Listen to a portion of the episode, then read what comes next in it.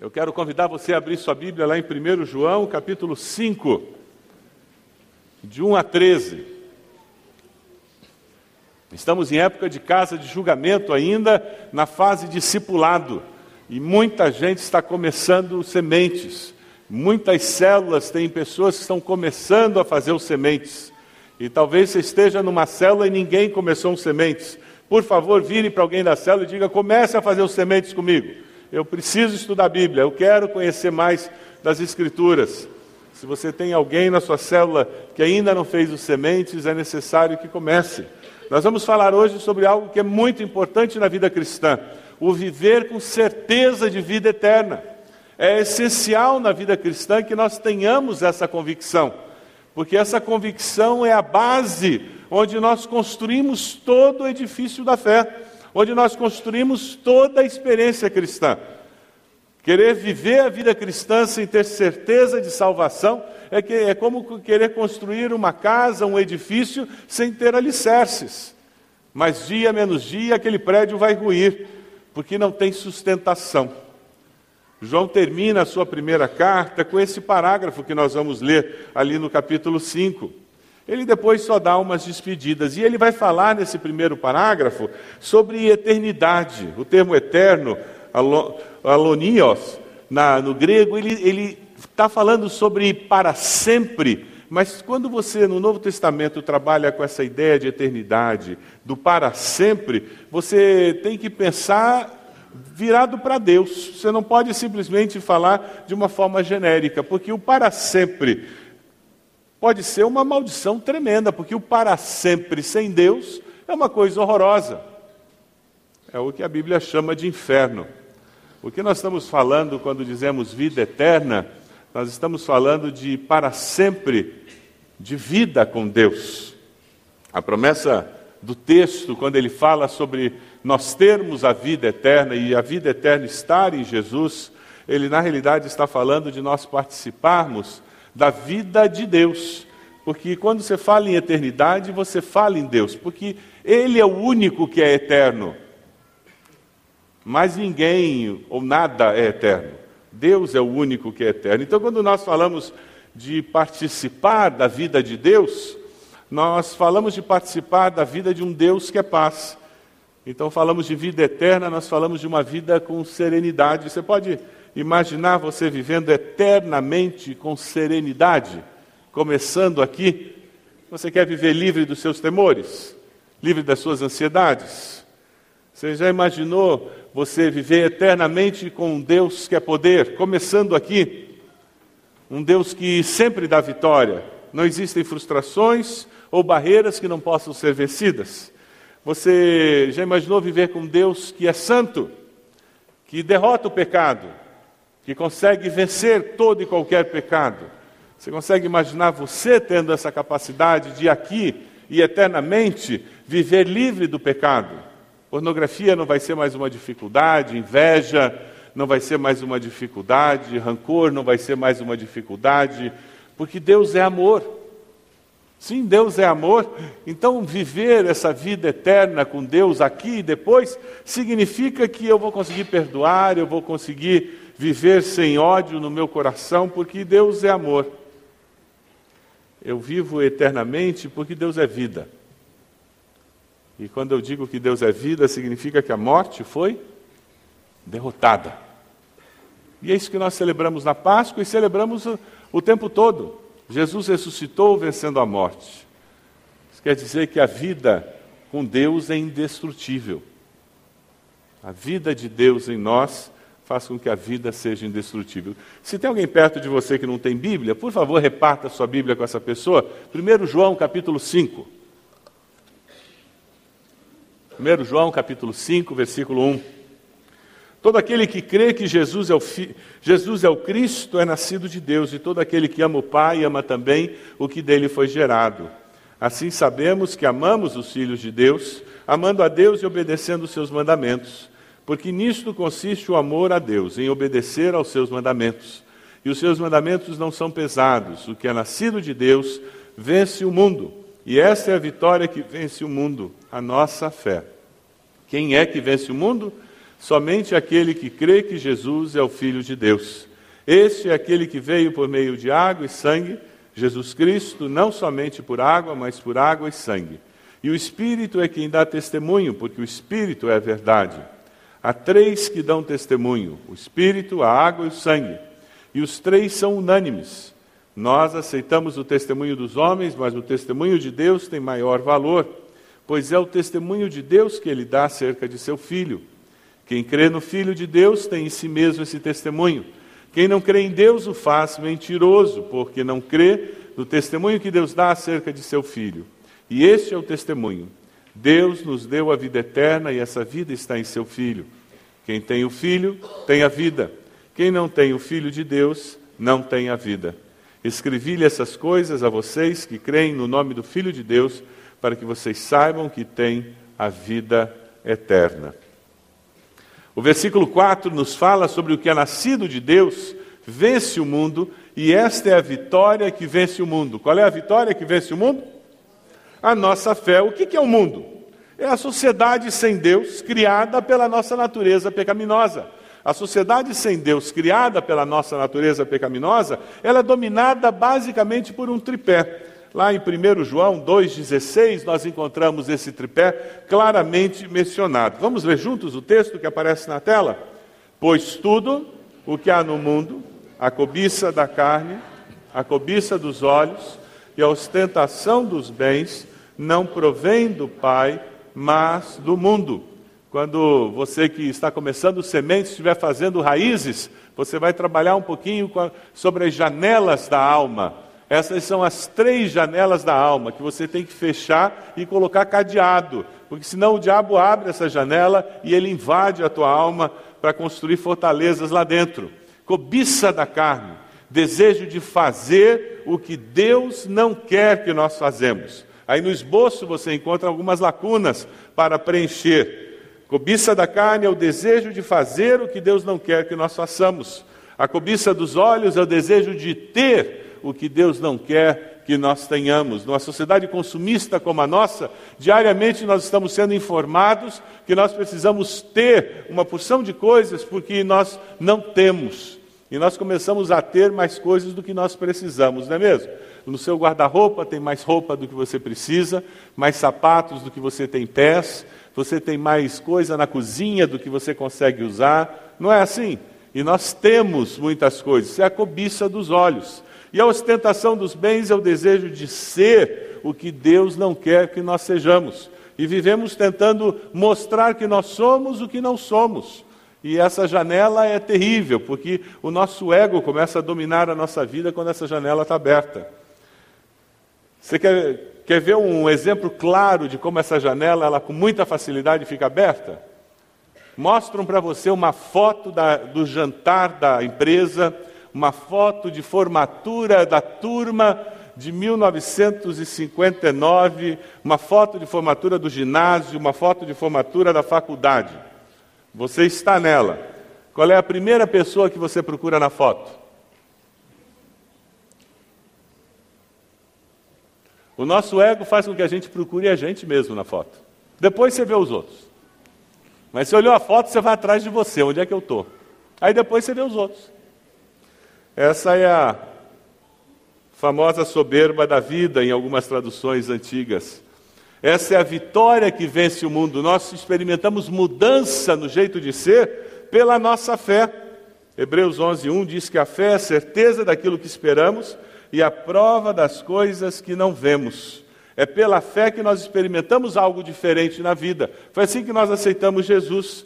E é pelo exercício da fé que nós vamos mudando a nossa maneira de ser, vamos crescendo, vamos experimentando, mas é exercitando a fé e não fingindo que exercitamos a fé. Eu me lembro, ah, numas férias, eu e ele estávamos no Rio de Janeiro, na casa de uma tia minha, e foi muito interessante nós estávamos na praia e vimos um senhor, um senhor devia ter uns 80 anos, correndinho na beira da praia. Muito interessante, aquele trote assim, bem devagar, na beira da praia. Aí ele parou bem na nossa frente e ficou olhando para o mar. E nós observando, dizendo que bacana, uma pessoa dessa idade ainda fazendo exercício, né? Aí ele começou a fazer a ginástica dele. Nós começamos a dar risada, nós não resistimos, porque a ginástica dele era assim. Ele estava fazendo ginástica. Aí ele abriu os braços. Ele estava fazendo ginástica? Ele estava fazendo ginástica? Claro que não. Ele não estava exercitando nada, gente. Ele estava fazendo de conta que estava fazendo ginástica. Ele estava se enganando. Ele não estava fortalecendo músculo nenhum. É isso que acontece com a gente. Muitas vezes na vida, nós fingimos que estamos exercitando a nossa fé e estamos nos enganando, mas nós não estamos exercitando coisa nenhuma. Essa oferta de fé que nós estamos falando aí para recuperar as finanças da igreja, você pode até escrever alguma coisa e dar um valor qualquer, sem exercitar a fé coisa nenhuma. E você está dizendo que está dando uma oferta de fé, brincadeira. Não, não, não houve nenhum passo de fé da sua parte. Não exigiu esforço nenhum da sua parte. E sabe o que acontece? Você de vez em quando conta para seus amigos não crentes que você deu um passo de fé. Eles não são bobos, não. Eles olham para você e dizem: isso aqui é exercício? E você está dizendo, não, estou fazendo exercício na minha fé. Ele está dando risada de você. Você não impressiona ninguém com isso.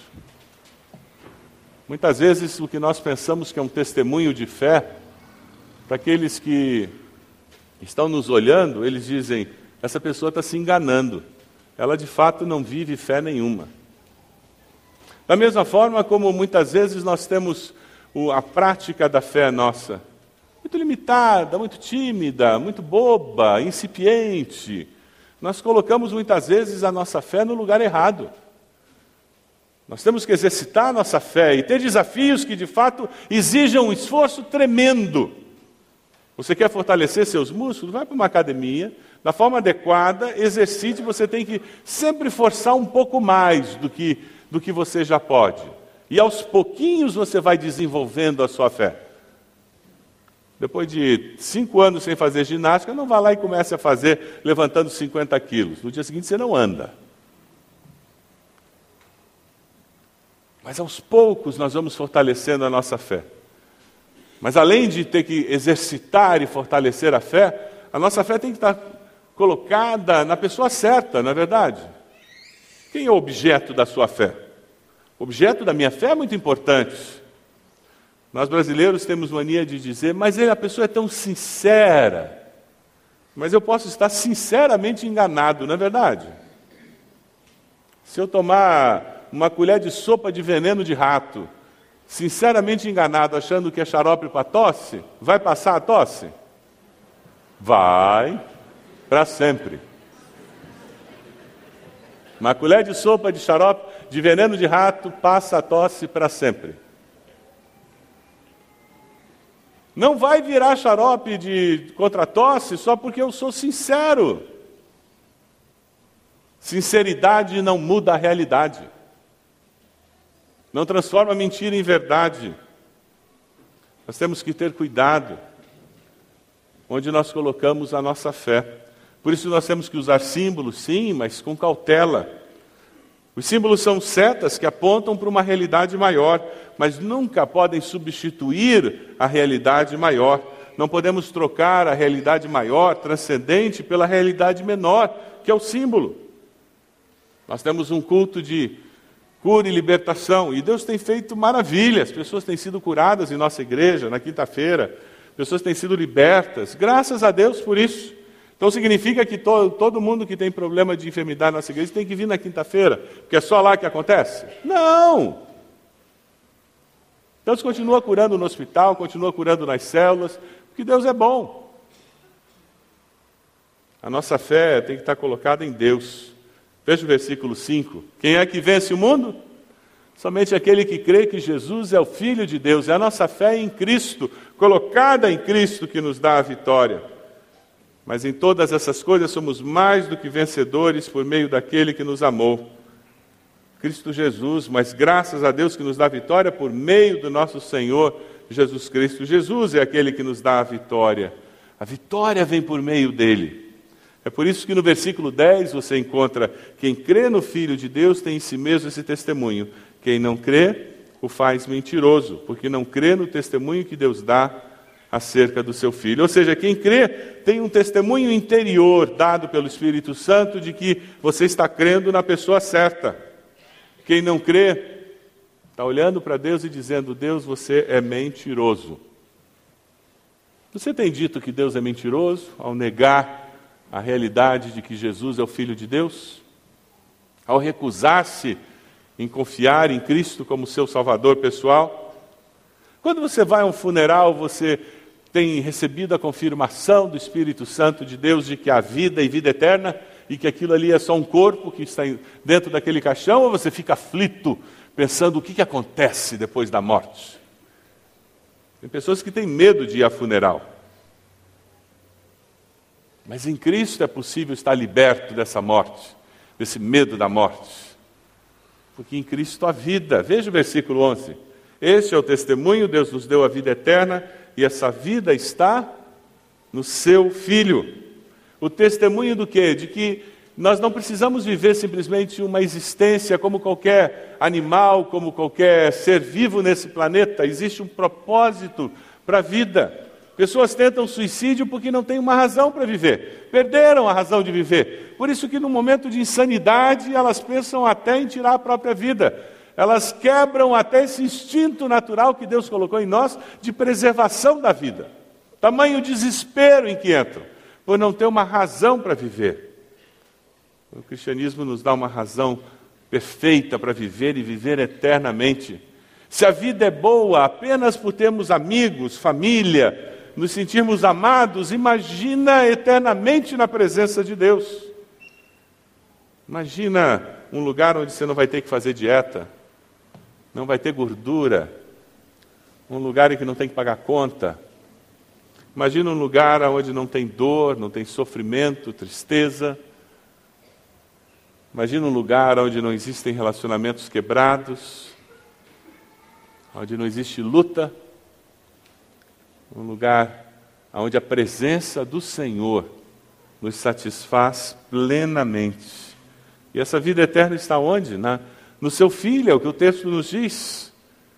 Jesus tem a vida eterna. É interessante porque no versículo 12, dê uma olhadinha aí no 12. Quem tem o Filho tem a vida. Quem não tem, não tem a vida. Parece coisa de engenheiro isso aqui, de tão objetivo que é, né? O João não era engenheiro, ele era uma pessoa tremendamente subjetiva. Mas nesse momento ele se transforma numa pessoa tremendamente objetiva. Dois mais dois é quatro. Quem tem, tem. Quem não tem, não tem. E pronto. Alguma pergunta? É interessante como o apóstolo João, querendo deixar muito claro para todo mundo a realidade eterna da vida que há em Cristo. Quem tem, tem essa certeza porque o Espírito dá a confirmação. Quem não tem, deve ter essa certeza também porque não tem o Espírito dando confirmação. Há muitos anos atrás eu vi alguém fazendo uma ilustração que eu achei muito interessante. Uma ilustração muito simples. Eu vou pedir a um corista para me ajudar. Edmara, você me ajuda aqui, faz favor? Eu vou, eu estou com a minha Bíblia aqui, né? Vocês estão vendo ela aqui? Eu vou entregar a minha Bíblia para Edmara. Vou pegar um microfone para você, você vai falar. Vou pegar a Edmara para declamar uma poesia agora. Edmara, o que, que você tem na sua mão, por favor? Uma Bíblia. E um microfone. Que não fala. Bíblia. Uma Bíblia? Uhum. Só uma Bíblia? Uma Bíblia. É, uma Bíblia. Isso aqui é um lápis. Eu vou pegar o lápis e vou colocar na Bíblia. Edmara, tome minha Bíblia, por favor. O que você tem na mão? Uma Bíblia e um lápis dentro da Bíblia. Mas eu lhe dei a minha Bíblia só. Por que, que você tem uma Bíblia e um lápis? senhor colocou um lápis aqui dentro da minha Bíblia. da sua Bíblia, né? Muito obrigado. Você tem a Bíblia e o lápis, porque o lápis estava na Bíblia. Sim. Dê uma olhadinha no texto aí. O texto diz que nós temos a vida eterna, por quê? Porque a vida está. Não, não é no, no slide, não. No 12. Versículo 12. Lá na Bíblia. Ela tinha a Bíblia, porque tinha o lápis dentro da Bíblia, ela tinha o lápis. Quem tem o filho? Obrigado, Edmar. Quem tem o filho tem a vida. Por quê? Porque a vida está no filho.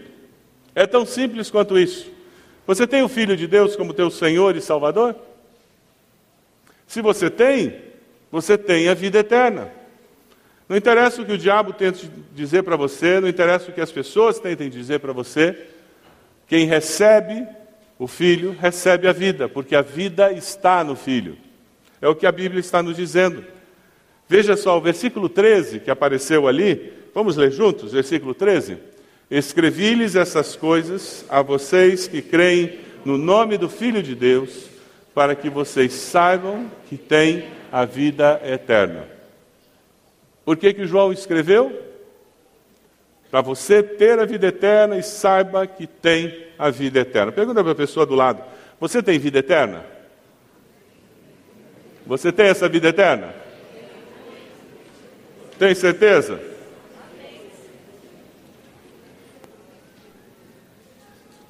É muito simples, objetivo, é uma decisão que a pessoa toma, que faz toda a mudança.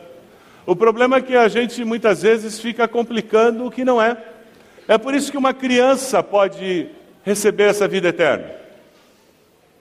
É por isso que independe do grau de conhecimento filosófico da pessoa, porque é simples. Eu li uma historinha que eu achei muito interessante.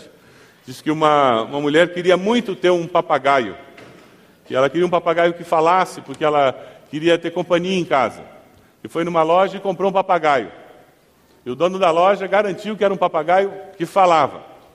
E ela levou o papagaio para casa.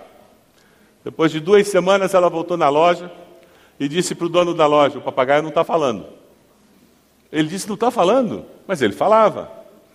Mas a senhora colocou o espelho de leitinho na gaiola? Ela disse: Que espelho? Ninguém me falou de espelho. Ah, então é isso, o papagaio precisa do espelho. Porque ele se vê no espelho e daí ele começa a falar. Ela comprou um espelho, foi para casa, colocou o espelho dentro da gaiola. Passou uma semana, duas semanas, três semanas depois, ela voltou na loja. E o senhor perguntou: E daí, como é que está o papagaio falante? Ela disse: Continua não falando. Ele disse: Como assim? Coloquei o espelho como o senhor falou, ele fica se olhando no espelho, mas não fala nada. Ele disse, gozado. Ele sobe, desce a escada, se olha no espelho. Ela disse, como? Pera um pouquinho, que escada? Pô, a escadinha que a senhora colocou na gaiola. Não, não tem escada, ninguém me falou de escada. Não, tem que ter escada, porque ele faz exercício, ele sobe, desce a escada, se olha no espelho e fala. Ela comprou a escada, colocou na gaiola, o papagaio subia a escada, descia a escada, se olhava no espelho e nada de falar.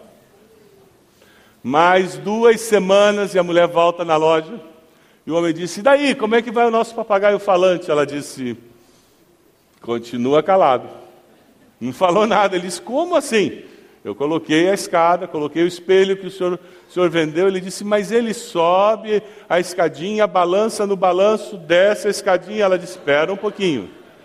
Que história é essa de balanço? O senhor nunca me falou de balanço. Não falei de balanço? Ah, não, tem que ter, porque ele gosta do balanço. Ela comprou o balanço, foi para casa, colocou o balanço. O papagaio se olhava no espelho, subia escadinha, balançava no balanço, descia escadinha. Três semanas a mulher voltou, muito triste, entrou na loja. O senhor disse: E daí, como é que vai o nosso papagaio? Ela disse: eu tenho uma notícia ruim para lhe dar. Ele disse: O que foi? O papagaio morreu. Ele: Como assim? O que aconteceu? Ela disse: Olha, eu cheguei ontem em casa, vi o papagaio no fundo da gaiola, deitadinho. Cheguei perto dele. Pela primeira vez ele falou alguma coisa, e falou bem baixinho. Aquela loja onde a senhora vai, não tem comida para papagaio, não.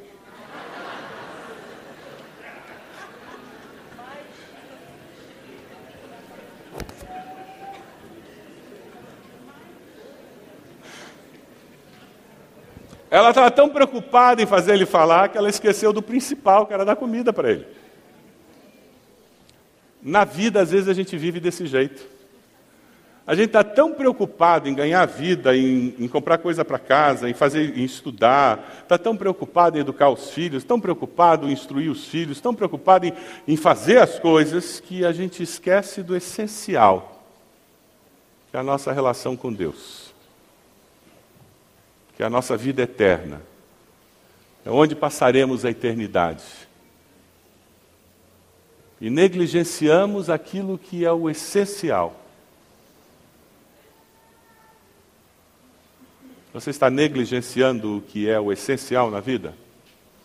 Queria convidar você a fechar seus olhos onde você está. É um momento de oração para você olhar para dentro do seu coração. Momento de oração seu com Deus. Queria convidá-lo a olhar para dentro e perguntar: Deus, eu estou negligenciando aquilo que é essencial na vida? aquilo que é primordial, que é prioritário. A palavra do Senhor nos diz: buscar em primeiro lugar o reino de Deus e a sua justiça, e todas as outras coisas vos serão acrescentadas. Queria desafiar você a buscar a Deus agora e dizer: Deus, eu quero buscar o que é essencial. Eu não quero ser surpreendido pela morte, porque eu fiquei correndo atrás daquilo que não era o principal.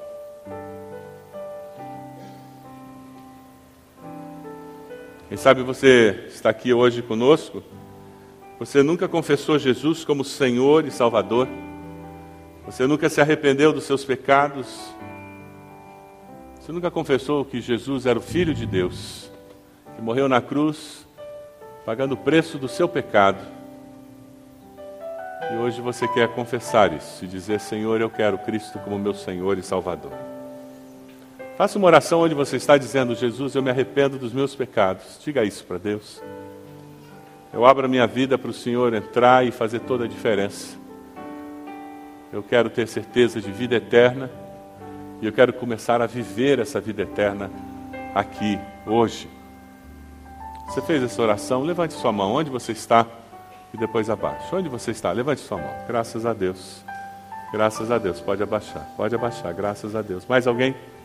Levante sua mão, onde você está? E depois abaixe. Graças a Deus. Graças a Deus, pode abaixar. Mais alguém? Onde você está? Levante a sua mão. Lá atrás, mais alguém? Levante a sua mão e depois abaixe. Onde você está? Graças a Deus, pode abaixar. Mais alguém?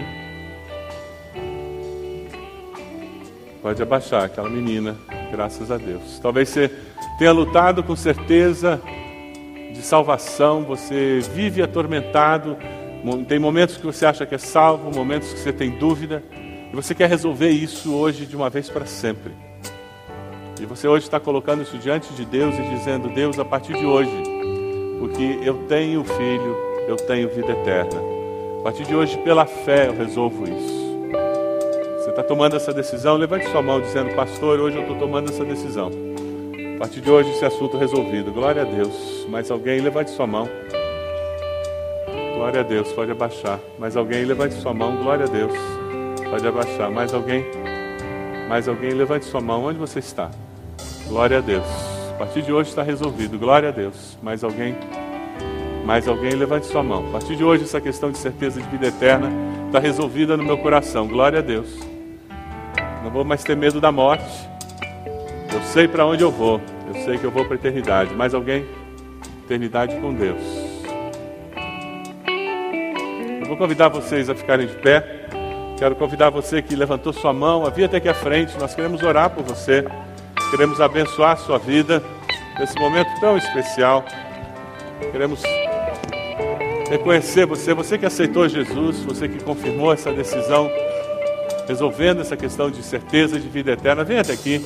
Nós queremos abençoar a sua vida. Temos pastores, irmãs, irmãs, irmãos da nossa igreja aqui, prontos para abençoar a sua vida com uma oração. Pode vir, pode vir. Vem chegando. Isso. Vamos começar a cantar. Enquanto nós cantamos, pode vir à frente. Estamos esperando por você. Majestade,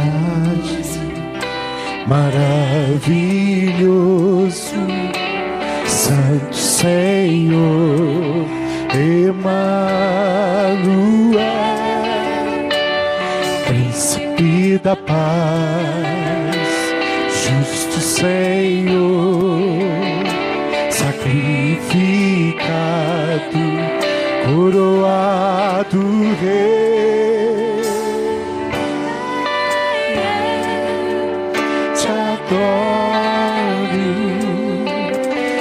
cada dia pra ti.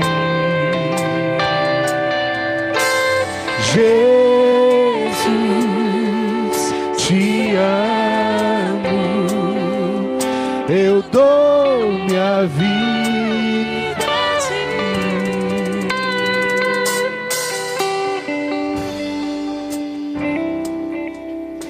Mais alguém? Várias pessoas já estão aqui. Deus está falando no seu coração. Nós já estamos encerrando o culto. Eu vou pedir que você não se movimente nessa hora, não saia. Por favor, espere só mais um pouquinho. Quando você se movimenta, você prejudica as pessoas que estão ficando no lugar. Por favor, não saia nessa hora. Fique onde você está, é muito importante. Muito importante. Evite a movimentação nessa hora. Permaneça onde você está. Por favor, não se movimente. Você está atrapalhando nessa hora. Por favor, não se movimente. É uma hora muito importante no culto. Por favor. Nós vamos cantar mais uma estrofe. Enquanto nós cantamos, Deus está falando ao seu coração. Eu vou pedir aquelas crianças que parem agora, naquele momento, ali atrás, por favor, parem onde estão.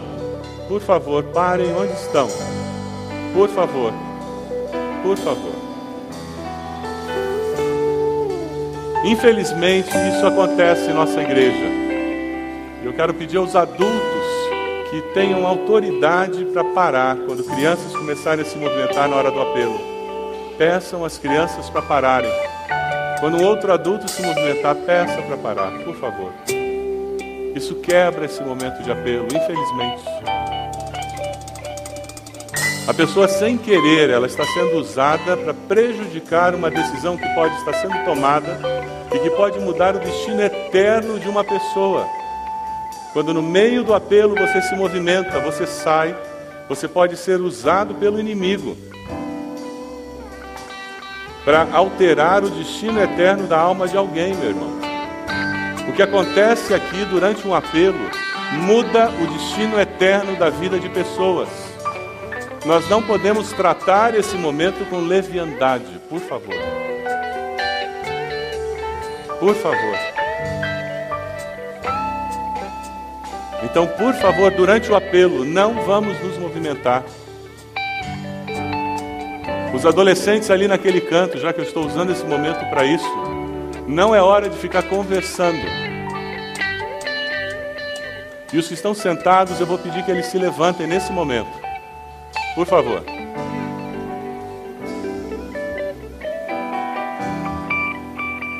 Quando nós, como corpo, entendermos que nesse momento acontece uma batalha espiritual fortíssima pela alma de pessoas, quando você, como corpo, entender que você está participando deste culto e que essa vontade de se isolar é ação do inimigo na sua vida, aí você vai resistir. Se você não tem esse discernimento, aí você se comporta assim. Aí você sai com facilidade, você conversa com facilidade, você se distrai com facilidade. Palavra do seu pastor, meus irmãos. Eu evito fazer isso quando eu vejo, porque o que acontece é que interrompe o processo de apelo. Para não interromper esse processo de apelo, eu tenho permitido que isso aconteça. Hoje nós terminamos o processo de apelo por causa disso. Vamos orar, irmãos. Pai de amor, nos ensine como igreja a valorizar esse tempo tão especial de apelo, Senhor. Para que o destino eterno de pessoas não seja prejudicado por nossa causa, mas pelo contrário, que nós sejamos facilitadores para que o Teu Espírito, com liberdade, nos use para abençoar as pessoas que estão no nosso meio, para que elas sejam abençoadas, ó Deus, e aqueles que estão lutando, relutando em tomar uma decisão, venham a tomá-la, Senhor, nesse momento tão especial do nosso culto. Ó Deus bendito, nos dê essa sensibilidade espiritual, Senhor. Nós pedimos que o Senhor esteja nos conduzindo como igreja, nos dando um espírito de união tal que nós possamos unidos adorar ao Senhor durante todo o culto e particularmente nesse momento. Unidos em luta pela vida de cada um que está aqui, intercedermos para que a tua obra seja concretizada nas nossas vidas aqui. Abençoe esses irmãos e irmãs que estão à frente, tomando decisões nos seus corações, que o teu Espírito Santo, Senhor, confirme essa obra nas suas vidas. E nós, como igreja, queremos abençoá-los em nome de Jesus. Essa é a nossa oração, em nome de Jesus. Amém. Amém.